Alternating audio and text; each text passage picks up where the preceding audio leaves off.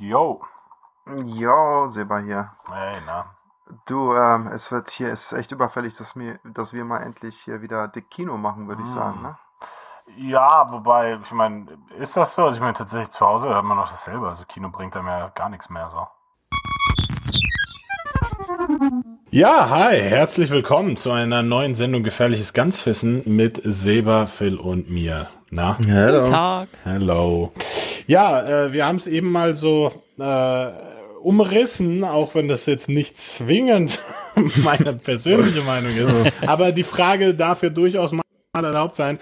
Ja, was bringt Kino eigentlich? Was ist der Mehrwert des Kinos technisch gesehen? Also sozusagen Heimkino hat ja in den letzten Jahren, wie wir in einer der vorhergehenden Sendungen auch schon mal umrissen haben, deutlich aufgeholt. Äh, Und heute wollen wir einfach mal ein bisschen aufs Kino schauen und gucken, okay, was, was gibt's da eigentlich? Also wie kann Kino da eigentlich Schritt halten äh, mit, mit der Entwicklung im äh, Heimkinobereich, um da wieder Zuschauer auch in die Seele zu kriegen, ne? In der Tat. Also das Eis wird dünner. Ähm, Du hast es gerade schon richtig erfasst. Ich meine, das eine ist, was die Kinos ja mal grundsätzlich ähm, unterschieden hat, war immer dieses äh, Veröffentlichungsfenster, dass du bestimmte Filme halt nur im Kino sehen konntest. Aber das schmilzt ja zumindest, wie wir zuletzt gesehen haben, dahin. Und äh, technisch ist es auch so, wie du im Prinzip festgestellt hast. Es gibt heute äh, bei Streamingdiensten teilweise technische Angaben, die äh, jedes normale Kino um Längen schlagen. Und ähm, wir hatten ja einmal diese, wir hatten ja zuletzt äh, vor ein paar Wochen die Sendung zu dem Thema IMAX, was ja so ein, so ein Sonderformat ist, das wir ausführlich besprochen hatten, ähm, das da so ein bisschen entgegenwirkt, weil das bringt halt so ein bisschen diesen, ich sag mal, Event-Charakter zurück. Ne? Also ein Erlebnis, das man zu Hause nicht reproduzieren kann. Und ähm, weil wir am Ende der Sendung ja auch nochmal so dieses Wort Onyx in den Raum geworfen hatten, ähm, wollten wir heute einfach mal gucken, welche Techniken gibt es noch, die ähm, dafür so, ja, oder zukünftig dafür sorgen sollen, dass die Leute wieder ins Kino gehen, um da ein Erlebnis zu haben, das sie zu Hause nicht reproduzieren können. Oder zumindest nicht in derselben Qualität. Und ich bin sicher, da gibt es was. Da gibt es auf jeden Fall was, ja. Ähm, ich habe da jetzt exemplarisch ein paar Sachen mitgebracht. Anfangen würde ich gerne mit dem Thema Dolby Cinema. Ähm, vielleicht schon mal gehört, also zumindest den Namen Dolby wird eigentlich jeder gehört haben. Äh, Dolby hat sich ja in, im Bereich Kino ja schon damals oder sehr früh ausgezeichnet äh, durch begonnen im, im Tonbereich mit Rauschunterdrückung, aber dann später allen voran mit diesem klassischen Surround-Ton, Dolby Surround, das war Ja. also das, Das kenn ich, Surround-Tonformat in Kinos. Und ja, mittlerweile ist Dolby so weit, äh, dass die quasi analog, ist ein bisschen ähnlich wie dieses IMAX-Konzept, äh, wirklich eigene Kinoseele äh, erstellen. Das Konzept nennt sich Dolby Cinema und das ist wirklich ein spezieller Kinosaal, der bestimmte technische Parameter erfüllen muss, äh, um dieses ähm, Logo oder eben dieses Markenzeichen Dolby Cinema zu bekommen. Kleine, So. kle- kleiner, kleiner Einschub hier am Rande. Ja. Äh, aufmerksame Zuschauer der Oscarverleihung äh, zuletzt äh, werden vielleicht auch gesehen haben, beziehungsweise aus der Anmoderation wurde es deutlich, dass äh, Bo Jong Ho ja aus einem Dolby Cinema auch zugeschaltet war. Ähm, da, also es wurde ja so an, anmoderiert und das war dann auch so zu erkennen an diesen blauen Leuchtstreifen im Saal und so. Ähm, Du bist also, ein krasser Kenner, in der Tat. ähm, aber es ist jetzt ja schon so, dass ähm, Dolby auch früher schon sehr klare Vorgaben gemacht hat, wenn es um Dolby Surround ging oder auch Dolby Atmos war ja auch die ähm, Ausrichtung der Lautsprecher ganz wichtig und ähm, Ja. Die, also der, die haben da ja auch schon sehr klare, auch, auch eigene Systeme äh, haben sie da eingesetzt für den Saal. Also die haben ja auch schon sehr klare An Angaben an den Saal gemacht. Was unterscheidet denn Dolby Cinem Cinema da jetzt noch mal ein bisschen mehr sozusagen? Das, was, was brauchen sie noch mehr für das perfekte Ja. Erlebnis? Also die Vorgaben sind da tatsächlich noch ein bisschen krasser. Äh, und das ähm, allen voran, weil Dolby aktuell zwei Techniken hat, die sie versuchen auch in diesem Rahmen extrem zu pushen. Das eine ist äh, Dolby Atmos, das äh, haben vielleicht einige auch schon im wahrsten Sinne des Wortes gehört. Äh, das ist nämlich der Nachfolger von Dolby Surround. Das ist ähm, ein sogenanntes 3D-Surround-Verfahren. Ähm, ne, so wie man das klassische Dolby Surround kennt, wo auch dann Lautsprecher hinter einem sind, sind ja mittlerweile bei Dolby Atmos auch Deckenlautsprecher integriert und das Ganze mit dem Zweck, den Ton wirklich dreidimensional im Kinosaal positionieren zu können. Ne? Also mhm. dieses klassische, der, der Hubschrauber fliegt von, von vorne aus der Leinwand nach hinten raus, äh, das kennt man, aber jetzt kann man es wirklich so, der ist, fliegt dann oben links über deinem Kopf, oben rechts neben deinem Ohr und so weiter und so fort. Also dieses, dieses Atmos-System haben auch mittlerweile ziemlich viele normale Kinos. Ähm, und es ist ein echt krasses Erlebnis. Also wirklich schon sehr, sehr gut ausgefeilt. Ja, ich, äh, also ich würde auch sagen, ja, es ist cool, aber man ist dann auch schnell getäuscht. Ne? Also ich habe dann äh, Dunkirk in einem Atmos-Saal gesehen. Ähm, mhm. War total geflasht von dem Ton, nur um dann später rauszufinden, er lief ja gar nicht in Atmos, sondern er ja. lief in einem ganz klassischen 5.1-Format. Und da dachte ich mir so, uff, okay, braucht man denn dann Atmos überhaupt? Ne? Also es ist schon echt sehr viel wert. Also ich war, hab, mal einen Atmos-Film gesehen, als ich dort zu einem entsprechenden Presseevent eingeladen wurde. Und das ist schon, das, das macht schon Spaß, das macht was aus. Natürlich kann man bei vielen Techniken fragen, braucht man das? Aber Dolby hat entschieden, das brauchen wir für unser Dolby Cinema. sehr gut. Man muss natürlich immer noch unterscheiden. Also ich meine, das eine ist, ähm, so wie du es vorhin auch schon eingangs erwähnt hast, mittlerweile gibt es auch Dolby Atmos für zu Hause. Ne? Aber es ist schon ein Unterschied, ob du sowas irgendwie über eine Soundbar hörst oder direkt aus dem Fernseher oder äh, mittlerweile auf dem Mobiltelefon äh, oder wirklich in dem Kino mit potenten Lautsprechern. Ähm, allein das Bassmanagement ist bei Atmos schon anderes, als es früher bei Dolby Surround und dann später Dolby Digital der Fall war. Äh, also man, man hört es schon und es bringt eine Menge. Ähm, das andere Format, das Dolby äh, in dem Rahmen versucht zu pushen, ist das sogenannte Dolby Vision Format. Und da geht's ums Bild. Also Dolby macht mittlerweile nicht nur Ton, sondern die, die sind jetzt auch ganz vorne mit dabei im Bereich Bild. Mhm. Und ähm, Dolby Vision ist ein sogenanntes HDR-Format. So, HDR kennen auch viele, zumindest vom Begriff, vielleicht aus äh, von zu Hause, vom, vom, vom äh, 4K LCD oder OLED-Fernseher. Äh, Dolby versucht das aber in der Form auch fürs Kino zu pushen. Ich glaube, für, für einige müssen wir auch den, äh, ja, das Wort HDR hier ganz kurz umreißen, damit man zumindest eine, eine grundlegende Vorstellung hat, was das ist. HDR steht für High Dynamic Range und bezeichnet äh, am Ende des Tages einen ähm, erweiterten dynamischen Umfang, in dem Fall von Bild beziehungsweise von Kontrast. So, ich versuche das jetzt noch mal ein bisschen zusammenzudampfen. Ähm, früher war es so beim Fernsehen und auch äh, bei den digitalen Kinofilmen, ähm, dass äh, der Kontrast im Prinzip nur aus 256 unterschiedlichen Helligkeitsstufen bestand. Ne? Also der dunkelste Ton äh, auf der Leinwand äh, war nur 256 mal so dunkel wie der hellste Ton, der wiedergegeben werden konnte. Und äh, dieses äh, Kontrastverhältnis hat man mittlerweile gespreizt und äh, ist in der Lage, da eben bis zu über 1000 Abstufungen zu zeigen im normalen HDR-Format HDR10, wie es oft verwendet wird im Fernsehen. Äh, und Dolby Vision ist ja auch ein Begriff in Fernsehern, aber der schafft es bis zu über 4000 Helligkeitsabstufungen zu zeigen. So, mhm. lange Rede, kurzer Sinn. Was hat der Zuschauer davon?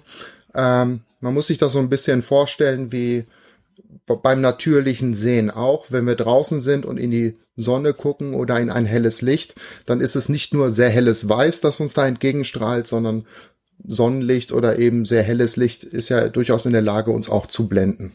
Und ähm, das konnte bisher eine, ein Fernseher oder eine Leinwand kaum reproduzieren.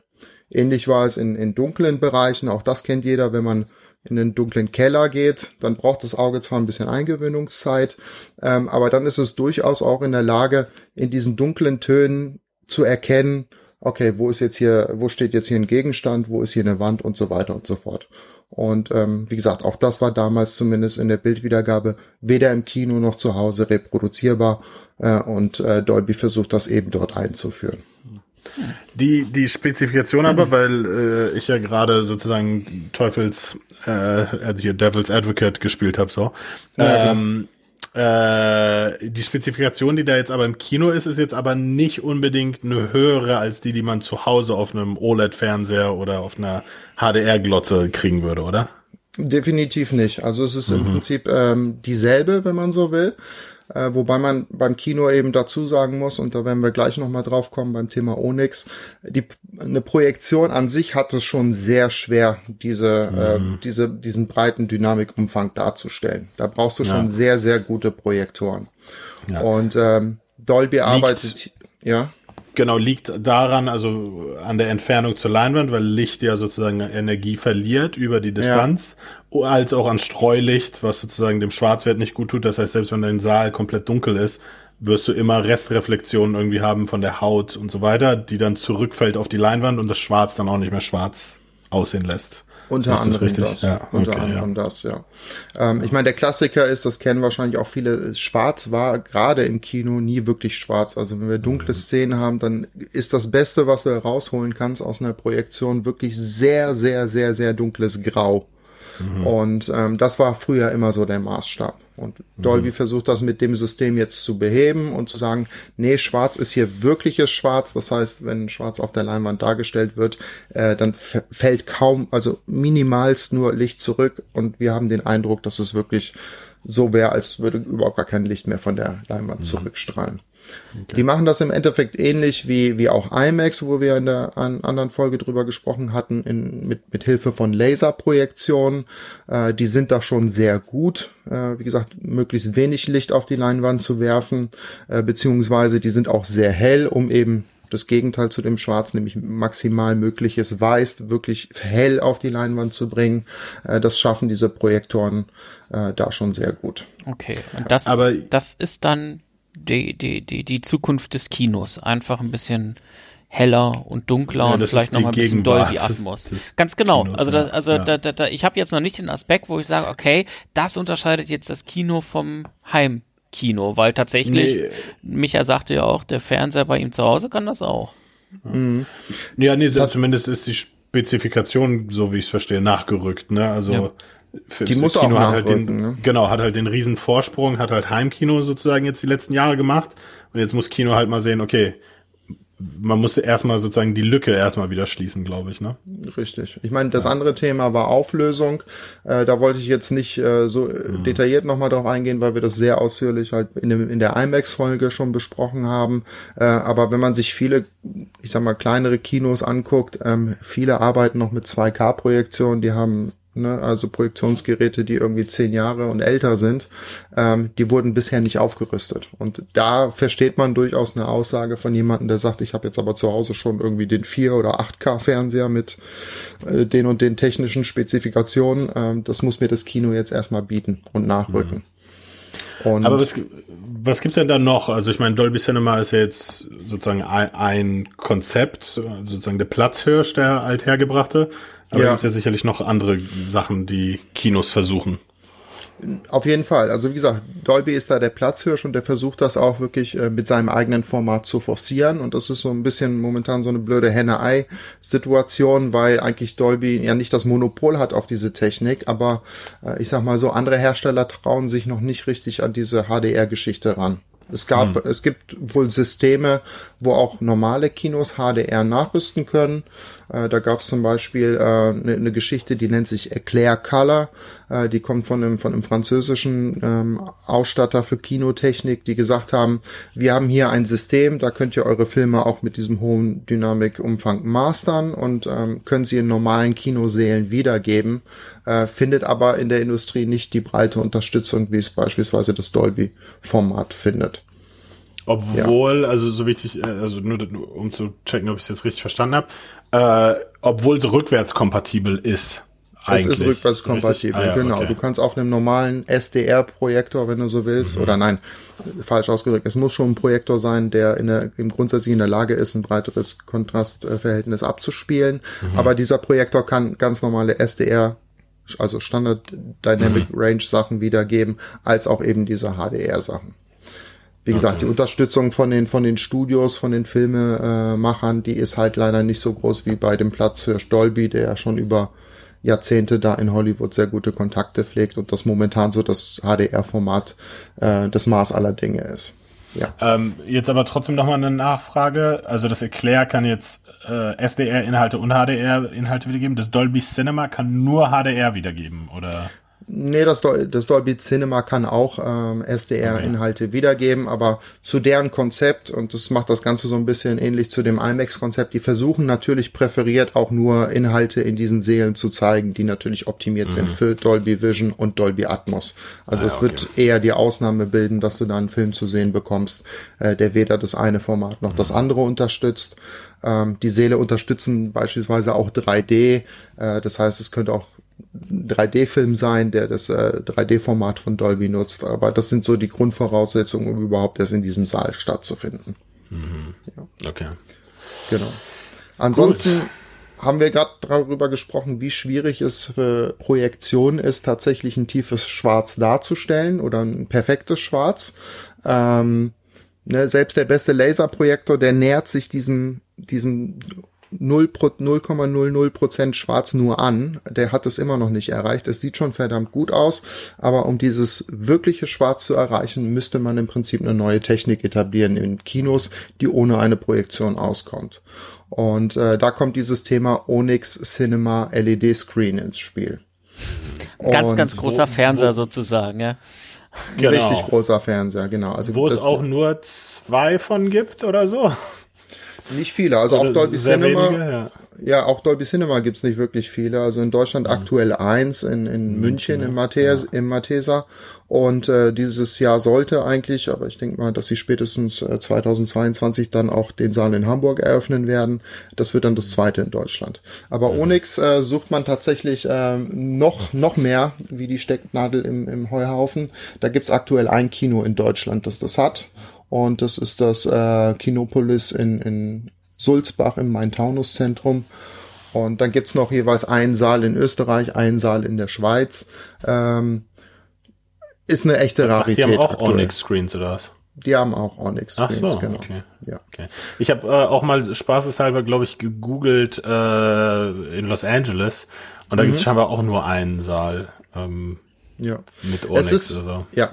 Also viele sind davon überzeugt, dass das der nächste Schritt im Bereich Kino werden könnte.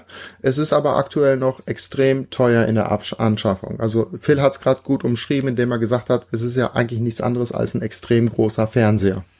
So, ne, das heißt, du hast im Prinzip LED-Panels, ähm, die zusammengesetzt werden zu einer großen Leinwand und äh, die leuchten ja dann von sich aus selbst. Ne? Das heißt, es ist nicht wie bei der Projektion, dass das Bild von einer Leinwand zurückgeworfen wird, sondern ähm, die Leinwand selbst leuchtet und wenn sie nicht leuchtet, dann ist die Leinwand quasi aus und dann hast du auch perfektes Schwarz. Ne? Also wir hatten ja die Gelegenheit, uns das äh, auch live hier anzuschauen und da ist es wirklich so, wenn eine Schwarzblende kommt, da siehst du die Hand vor Augen nicht. Also das, ja. der, der Saal ist dann zappenduster. Genau, ja. schwarzes Loch, wenn es in Deutschland nicht die berühmt-berüchtigten Not Notausgangsschilder geben würde, die ja immer noch irgendwie in den Ecken der Kinos dann restlich. Für äh, die ich sehr dankbar bin, weil ich ansonsten ja. in Panik verfallen wäre. oh mein, oh, erblindet. Ähm, ja, genau. aber äh, ich, also ich schließe mich da an, weil du ja gerade meintest, so einige sehen das als die Zukunft des Kinos. Ich zähle mich da komplett in diese Reihe auch mit rein. Mhm. Äh, ich, also wir haben es ja gesehen, wir haben Once, Once Upon a Time in Hollywood gesehen, was ja komplett, also Quentin Tarantino wahrscheinlich vor Wut irgendwie am ja. Schäumen gewesen, ja. äh, dass wir seinen Film Film äh, auf so einer auf so einer Technik gesehen haben, aber äh, muss ich sagen, hat mich komplett umgehauen. So geil. Ja. Der große Nachteil daran ist halt nur die Größe der Leinwand, ne? Aber vom vom vom von den Farben, vom also vom Farbumfang, vom Kontrastumfang, von allem. Ich habe noch nie eine Projektion gesehen, die so gut war wie Onyx. Ja, Du hast natürlich mehrere Vorteile bei, bei äh, so einem LED-Screen. Das heißt, alles, was bei der Projektion ein Nachteil ist, nämlich dass Lichtleistung verloren geht auf dem Weg zur Leinwand. Äh, eine Leinwand bei einer Projektion ist auch nie komplett gleichmäßig ausgeleuchtet. Das heißt, du hast in der Mitte quasi ein helleres mhm. Bild, wenn man so will, das zu den Rändern hin äh, dann von der Helligkeit her abnimmt. Das hast du natürlich bei so einem äh, LED-Screen nicht. Ne? Also der ist wirklich bis in die äußerste Ecke unten ähm, gleichmäßig hell und du musst natürlich auch keine Schärfe einstellen. Ne? Was man bei einer Projektion natürlich immer bedenken muss, ist, ich muss äh, die Linse so einstellen, dass die auch wirklich dann auf der Leinwand ein scharfes Bild zurückwirft. Und ne, das Bild da ist ja quasi direkt auf der Leinwand erzeugt. Also es ist auch perfekt scharf. Mhm. Ne, also deswegen sagen viele, das ist so das, die Technik, die im Prinzip das beerben könnte. Der große Nachteil ist aktuell der, der, der Kostenfaktor weil es mhm. extrem äh, teuer in der Anschaffung ist äh, und auch in der äh, im Betrieb teurer ist als eine Projektion. Das heißt, dieser dieser LED-Screen verbraucht unheimlich viel Strom. Mhm. Ne? Du hast zwar andere Vorteile, die äh, dem quasi immer entgegengetragen werden, wo man sagt, ja, aber liebe Kinobesitzer, ihr könnt dafür ja die Seele größer machen und hinten noch fünf Reihen platzieren, weil ja der notwendige Projektionsraum jetzt zum Beispiel wegfällt. Ähm, ne, das sind so Sachen, wo man sagt, das, das könnte sich auf lange Sicht rentieren. Ähm, von, von den drei Kinobetreibern oder zumindest der aus der Schweiz, da hatte ich in der Recherche herausgefunden, die sind aktuell noch nicht äh, auf einem Break-Even angekommen. Also für die war das jetzt bisher eher ein Minusgeschäft. Aber auch da könnte es ja durchaus sein, dass auch die Technik äh, Energie sparsamer wird. Ne? Also ja. ich denke zum Beispiel halt auch an die Debatte, also um das eben mal einzustreuen. Also zwei Stunden Onyx sind das Äquivalent von fünf gemeinten Bitcoins, so vom Stromverbrauch. also so ist es natürlich nicht, es ist natürlich Bullshit, aber ähm, ich könnte mir vorstellen, weil ne, genauso wie du bei der ganzen äh, Kryptowährungsgeschichte dann ja auch Kryptowährung hast, die dann Energie effizienter arbeiten, kann ich mir genauso ja. vorstellen, dass das dann irgendwann auch an einen Punkt kommt, wo man sagt, okay, das ist aktuell noch ein ziemlicher Overkill, was da an Strom drauf geht, könnte ja. aber in fünf oder zehn Jahren auch ganz anders aussehen. Ja, ja voll. Ähm, definitiv. Mm, ein weiterer Nachteil, und das muss man leider auch noch gestehen, ist, Grundsätzlich ist diese Technik, ähm, was diese ganzen HDR-Spezifikationen angeht, die wir vorhin auch bei Dolby Vision besprochen haben, äh, kompatibel. Das heißt, auch so eine LED-Leinwand ist in der Lage, ähm, eine High Dynamic Range, also diese krassen Kontraste darzustellen. Äh, auch diese LED-Leinwand wäre in der Lage, einen breiteren Farbraum darzustellen. Ähm, es wird aber noch nicht unterstützt von den Studios. Ne? Also das, was du bei Dolby Vision im Prinzip hast, nämlich, dass du auch dann das Ausgangsmaterial in HDR-Qualität bekommst. Das ist leider bei Onyx äh, Cinema LED nicht der Fall. Die spielen da im Prinzip noch die Standard DCPs ab, so wie sie äh, in den normalen Kinos gezeigt werden. Und ähm, wenn da kein Erklärcolor oder sonstiges noch integriert ist, äh, dann gibt's aktuell auch keine Filme, die diese HDR-Qualität ausnutzen würden. Hm. Ja. Und ähm, auch das, was wir vorhin angesprochen haben mit, mit Ton. Ton ist auch noch so eine Schwierigkeit bei diesen LED-Wänden, weil, äh, wie einige vielleicht wissen, viele der Lautsprecher in dem Kino sind klassischerweise hinter der Leinwand platziert. Und ah, ähm, stimmt. das kannst du bei ähm, so einem Bildschirm in der Form nicht dahinter platzieren, weil sonst würde da kein, kein Ton durchkommen. Das heißt, auch da musst du mit äh, einer aufwendigen Konstruktion die, die Lautsprecher oben äh, über der Leinwand aufhängen und dann müssen die speziell justiert werden, dass aber für den Zuschauer immer noch der Eindruck entsteht, dass der Ton auch wirklich die Stimmen aus der Leinwand zu einem kommen würden. Also das ist deutlich aufwendiger in, in der Installation als ein handelsübliches äh, Surround-System im Kino bisher war. Ähm, mhm. Es war ja mal so, dass ähm, ganz viele neue 3D-Projektoren seinerzeit eingeführt wurden und die Kinos mhm. dann sagten, oh mein Gott, das äh, ist alles so teuer und äh, wir scheuen den, die Umstellung und so weiter und so fort. Ähm, jetzt habe ich da keine konkreten Preise, aber einfach mal so aus dem Gefühl heraus, ist die Umrüstung eines normalen Saals auf äh, Onyx äh, aufwendiger und teurer als die Einführung von 3D? Das müssten wir jetzt irgendwie im Detail nochmal eruieren. Ich, ich kann da jetzt gerade aktuell also, nicht mehr als ein Bauchgefühl folgen lassen. Ob es jetzt, ob's jetzt teurer ist ähm, oder nicht, kann ich jetzt auch schwer sagen. Ich habe jetzt gerade mal eben geguckt. Äh, die Anschaffungskosten für so einen Screen, auch wenn Samsung, äh, die den herstellen, nicht genau äh, sich da ähm, also es ist nicht offenlegt, genau, äh, werden geschätzt auf 500.000 bis 800.000 Dollar. Pro Saal. Screen. Genau, ja, also für den, für, für den Screen, genau. Ja. Also, ja, knapp, also zwischen einer halben Mille bis fast einer Mille. Okay, ja, ja und dann, schon nicht wenig. dann, dann gibt's noch eben die Umbauarbeiten hinsichtlich des Sounds und womöglich nochmal strukturelle Veränderungen, um vielleicht nochmal den Saal ein bisschen zu vergrößern. Mhm. Da kommt was äh, schon auf einen zu, verstanden. Ja, ah, ja, ja. Die Million muss man auch also erstmal wieder einspielen. Ne, da war auch, wenn vielen damals die Umstellung von Analogprojektion auf digital schwer fiel, ähm, aber das hat sich ja für alle mittlerweile mehr als ähm, amortisiert mit den ganzen zahlreichen 3D-Filmen, die irgendwie ab 2010 aufwärts liefen und Avatar war da ja so ein Treiber, der das ja auch erstmal wirklich forciert hat, dass die letzten Kinos auch gesagt haben, ja gut, wir machen jetzt digital. Mittlerweile ist, glaube ich, jedes Kino glücklich darüber, äh, dass es deutlich unaufwendiger ist als eine Filmprojektion. Mhm. Okay. Ja, was genau. geht noch so? Geht ja, überhaupt also noch was? So. Da, geht, da geht doch bestimmt noch mehr. Ja. du gibst dich nie zufrieden, ich merke schon. Ja. Ja. Nee, in der Tat. Also die Kinos müssen definitiv äh, nachlegen, wenn man so will, was äh, Sonderformate angeht. Und ich habe da noch so ein paar, ich nenne es mal Kuriositäten mitgebracht. Und ähm, das eine ist, was viele von euch vielleicht schon mal gesehen haben, das sind ja D-Box Motion Seats. Sagt euch das was? Mhm. Mhm. Ja, ich glaube, wir waren mal äh, in irgendeinem Kino, wo ja. wir irgendwas gucken wollten und dann waren die aber aus. für die, die waren aus. Also tatsächlich, tatsächlich ah. war es in dem in dem äh, Onyx Cinema LED Saal auch so, dass einige ah. Reihen diese Motion Seats ah, ja. waren. Ähm, aber es gibt mittlerweile auch in Deutschland ähm, zahlreiche Kinos, die das anbieten. Das sind dann nicht alle Plätze in einem Saal, aber das sind äh, ausgewählte Sitze, die dann natürlich einen entsprechenden Aufpreis kosten.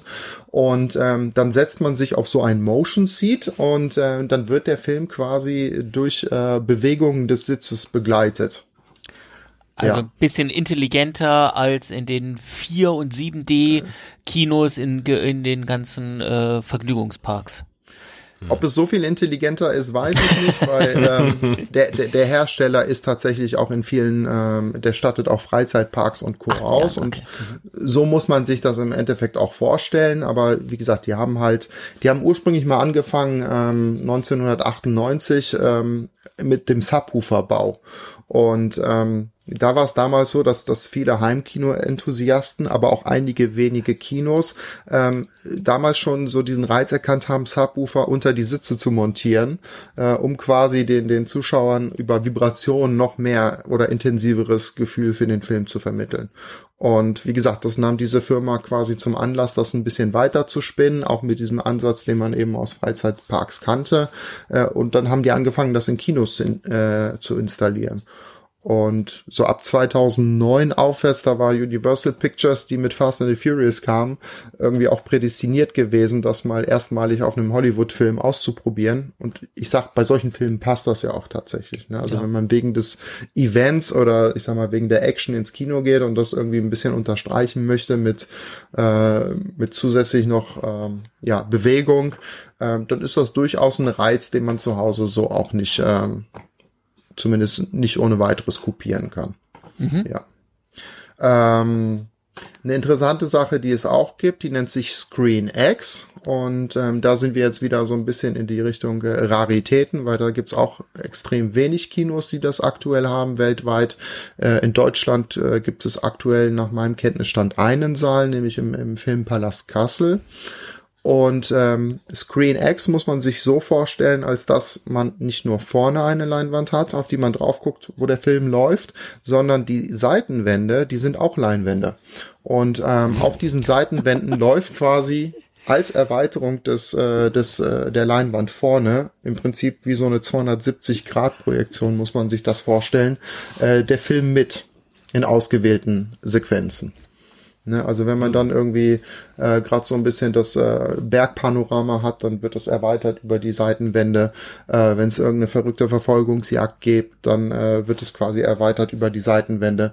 Äh, in vielen Filmszenen sind die aber auch nicht aktiv. Also wenn man so, ich sag, die klassische Dialogszene im Café hat, äh, dann blenden die für einen kurzen Moment aus und erst wenn dann wieder irgendwie Action kommt, äh, dann gehen die zusätzlich mit an. Fand ich ganz interessant. Ähm, auch aber, da habe ich mir der Skeptiker in mir ist dann aber schon wieder so, ja, hm, okay, wahrscheinlich nicht, weil äh, es erfordert dann ja zusätzliches Drehen von Material, ne?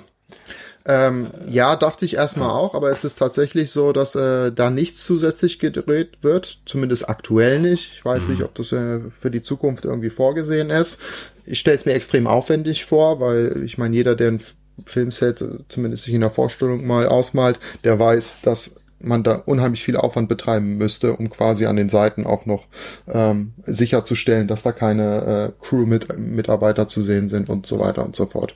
Ja. Lange Rede, kurzer Sinn. Aktuell ist es so, dass äh, diese Weiten, diese äh, Seitenwände, ähm, das Bild, das da läuft auf diesen Seitenwänden, das ist computeranimiert. Das mhm. ist eine sehr hohe Qualität ähm, und man guckt, man nimmt es ja auch nicht bewusst wahr. Das heißt, man guckt ja in der Regel auch immer noch bei diesen äh, Screen X-Formaten auf die auf die Frontleinwand, weil sich da ja das hauptsächliche äh, Geschehen abspielt. Das heißt, alles, was an den Seiten stattfindet, das ist nur so ein zusätzliches ähm, peripheres Sehen, wie man das so mhm. schön nennt, äh, dass das Ganze quasi einfach ergänzen soll und ist ein bisschen ja, mehr mittendrin Gefühl schaffen soll. Ist ja ein bisschen ähnlich wie ähm, diese Panorama-Sache mit den drei Projektoren irgendwie aus den 50ern oder, oder früher noch, ne? Cinerama und. War das Cinerama, ja? Das war Cinerama damals, ja, genau. Ja. Und ähm, auch nicht unähnlich dieser IMAX Dome-Geschichte, die wir ja auch schon mal besprochen ja. hatten, wo du eine Kuppel hast und. Wobei die kam äh, aus einem Projektor, oder? Oder kam die, die kam aus tatsächlich aus einem. Äh, das Screen X oder das IMAX Dome? Nee, das IMAX, IMAX. Das IMAX Dome kam aus einer Projektion. Ähm, bei Screen X ist es so, dass es tatsächlich mehrere Projektionen sind. Ne? Das mhm. heißt, du hast jeweils noch Projektoren ähm, an den Seiten, die dann halt die Seitenwände bespielen. Ja, okay. genau. Also wie Und, so ein schärferes Ambilight eigentlich. In der Tat. Ja, ja, ja. so kann man es so kann man es fast zusammenfassen, wenn man den ja. Vergleich ziehen will. Ähm, und was es da auch noch gibt, und das ist so die letzte Ergänzung, die aus dem Bereich Kurios Kuriositäten jetzt nochmal kommt, ist das sogenannte 4 DX. Äh, und da bin ich komplett bei dir, Phil. Da geht's jetzt schon wirklich in Richtung Vergnügungspark. Äh, das heißt, äh, es gibt auch einen weiteren Saal von Screen X, der auch die Seitenwände bespielt, zusätzlich noch Motion Seats drin hat, also die Sitze, die sich bewegen und jetzt kommt's, äh, zusätzlich noch weitere Effekte wie Wind, Regen, Schnee, Nebel mhm. in dem Saal simuliert. Ne? Das heißt, mhm. ähm, durch äh, bestimmte Apparaturen in den Sitzen wird man hier und da mal irgendwie auch dann benässt oder äh, halt mit einem mit einem mit einem Wind quasi äh, beblasen. Wir sind Erwachsenen-Kino. Nicht ganz, ja. aber ja. Ähm, ja, ich finde ich finde solche Maßnahmen dann immer schon so, ach, weil ich mir denke, das, gab's schon, das gab's alles schon. So Geruchskino, ja. äh, diese ja. ganzen Wettersachen, das hat man alles schon ausprobiert, hatte alles so eine Halbwertszeit irgendwie von so einem Jahr und dann hat man gemerkt, nee, zu teuer, zu blöd. Ne? Also selbst wenn bei solchen Sachen das nicht klappt wie unser geliebtes XBEX e damals mhm. ähm, in, in Karlsruhe, oder nee, Karlsruhe war's, ne? Nee. Krefeld. Krefeld, ja. Mhm. Äh, genau. Äh, wo du halt dann noch den Saal umgerüstet hast, wo dann unter dem Saal noch so irgendwie 18, 20, was auch immer, Subwoofer waren, die dann nochmal ja. den Bass verstärkt haben und der Boden vibriert hat. Was ja an und für sich eine total primitive, einfache Geschichte war im Vergleich. Und selbst das konnte sich dann ja gar nicht so durchsetzen als irgendein Industriestandard. Da sehe ich bei allen Dingen die zusätzliche Arbeit in der Post-Production verursachen, beim Dreh verursachen und zusätzliche Arbeit heißt zusätzliche Kosten, sehe ich ja. da eigentlich eher schwarz, muss ich sagen. Du, am Ende des Tages müssen wir tatsächlich sagen, die realistischen Optionen, die jetzt in den nächsten Jahren eine Relevanz haben werden, sind wahrscheinlich, wenn man so will, Dolby Cinema. IMAX wird immer noch ein Thema sein und ähm, wenn man ein bisschen weiter blickt, dann vielleicht doch tatsächlich diese Cinema-LED-Geschichten. Mhm. Ähm, also das ist eher das, was man so greifen kann für den, für den regulären Kinobetrieb, wenn man so will. Ja. Und ähm, genau, einen letzten Ausblick hätte ich jetzt noch, weil äh, wir ja vorhin das Thema Avatar hatten. Ähm, das war ja vor ist ja auch schon wieder zehn Jahre her, als der erste Film kam. Ähm, ja. Das war ja damals der Treiber gewesen für 3D und Digitalisierung an sich im Kino. Und deswegen ne, spicken jetzt alle so ein bisschen in die Richtung. Dir bringt die beste Kinotechnik nichts, wenn du keine Filme hast, die das auch ähm, nutzen. Mhm. Ne, und das war halt bei Avatar damals natürlich mit dem 3D extensiv so. Und jetzt spicken alle so ein bisschen in die Richtung Avatar 2 und 3, was da an neuer Technik kommt. Und ähm, da wird gar nicht so viel Neues kommen. Ähm, nach aktuellem Stand, es gibt nicht viele Informationen, aber das, was man so rauskriegt, werden auch die Fortsetzungen wieder 3D sein. Ähm, sie werden äh, in 4K gefilmt. Ne, auch das ist ja was, was wir im Rahmen von IMAX und Dolby schon besprochen hatten, eine Auflösung, die sich immer mehr im Kino auch durchsetzen wird. Ähm, was aber Cameron nochmal versuchen will, ist ein neuer Anlauf mit äh, High Frame Rate. Mhm. Und ähm, genau, das kurz erklärt, klassische Kinofilme werden mit 24 Bildern pro Sekunde gezeigt und es gab schon auch vor, das ist jetzt auch wieder ein paar Jahre her, als ähm, der Hobbit ins Kino kam, mhm. den Versuch mit 48 Bildern ein, flüssig, ein flüssigeres Bild im Kino zu etablieren. Ähm, kam leider tatsächlich dann bei den Zuschauern nicht so gut an, ähm, so dass das erstmal als großer Flop gesehen wurde. Und äh, wie gesagt, James Cameron will dennoch äh, dieser Technik mit 48 Bildern pro Sekunde eine zweite Chance geben. Ähm, er hat es vom Ansatz ein bisschen anders jetzt gemacht, weil er sagt, wir werden das nur für Action-Szenen nutzen, wo das auch wirklich Sinn macht, dass äh, das Bild dann scharf bleibt, wenn du schnelle Kameraschwenks hast und Co. Äh, in Dialogszenen oder ähnlichem, damit nicht so ein, viele nannten das damals so ein Reality-TV-Effekt, äh, damit das nicht so nach Billigproduktion ausgeht, da werden sie wieder auf die 24 Bilder zurückgehen, ähm, also quasi so ein Hybridmodell. Ne? Und hm. da werden wir sehen, ob vielleicht durch Avatar dann das nächste große Ding eigentlich das ist, was schon vor, vor Jahrzehnten, nicht Jahrzehnten, aber vor, vor ein paar Jahren den ersten Anlauf hatte, ob jetzt tatsächlich mehr Bilder im Kino zum neuen Standard werden können. Hm. Ja. Ich bin skeptisch, aber man wird sehen. Es ist eine Menge ja. los auf jeden Fall jetzt auf dem Kinomarkt. Die müssen sich ja dringend neu erfinden, dringend neu irgendwie die nächste Innovation liefern, um da eben den Fernsehern, die bei Micha im Wohnzimmer stehen, auch irgendwie Konkurrenz zu Schlafzimmer. Schlafzimmer, also Badezimmer. ähm, so, genau, Gästebad. Ja. Ähm, ja, also, aber ich, ich höre auch raus, ähm, das war noch so eine Frage, die mich geprägt hat, ähm, die hast dann aber auch so beantwortet, Seba. Es ist halt noch nicht so hundertprozentig klar, wo sich hinbewegt. Dolby Cinema und Onyx Cinema LED sind die wahrscheinlich Vorreiter sozusagen. Nur wer von den beiden den den, den, den, den Standard, die Standardisierung gewinnt, bleibt noch offen. Ja, meine Prognose Definitiv. ist, es wird wahrscheinlich zweimal abgemolken. Also die erste Welle wird wahrscheinlich Dolby Cinema sein und dann irgendwann ja. sagt man, ja, aber eigentlich ist Onyx noch geiler. Und dann wird man die Leute nochmal bitten, auf Cinema LED umzurüsten es tut sich in beiden Bereichen definitiv was. Es wird andere Hersteller auch geben, die diesen HDR, ähm, das HDR implementieren werden für normale Kinoprojektionen. Also da wird sich auf jeden Fall mehr tun. Auch was diese LED-Wände angeht. Dieses Onyx ist ja äh, eine Technik von Samsung. Ähm, zuletzt gab es Meldungen, dass LG jetzt eben auch mit so einer Technik äh, für die Kinos kommen will. Äh, auch Sony hat sowas schon in, in die Richtung vorgestellt. Ähm, Wie es immer so ist. Äh, konkurrenzbelebtes Geschäft und wenn die Sachen billig billiger werden, werden die auch dann mit Sicherheit mehr Verbreitung finden in der Zukunft. Ich bin gespannt, was da so auf uns zukommt. Ich werde es auf jeden Fall ausprobieren. Egal, was man mir vorsetzt, ich werde es ausprobieren und äh, ich freue mich jetzt schon auf die Verbreitung, sei es von Dolby Cinema oder Onyx oder den anderen ähm, Technologien. Ja, Mensch, was für ein Rundumschlag. Es bewegt sich was auf dem mhm. Kinomarkt. Ja. Na gut, okay, dann gehe ich doch jetzt mit ins Kino. Nicht nur die Sitze. Na gut. genau. Ja, dann vielen Dank, Seba. Vielen Und, Dank. Äh, ja. Wir, wir, hören uns wieder. Ganz genau. Bis zur nächsten Folge. Genau. Jo, bis dahin. Bis dann. Tschüss. Ciao. Tschö.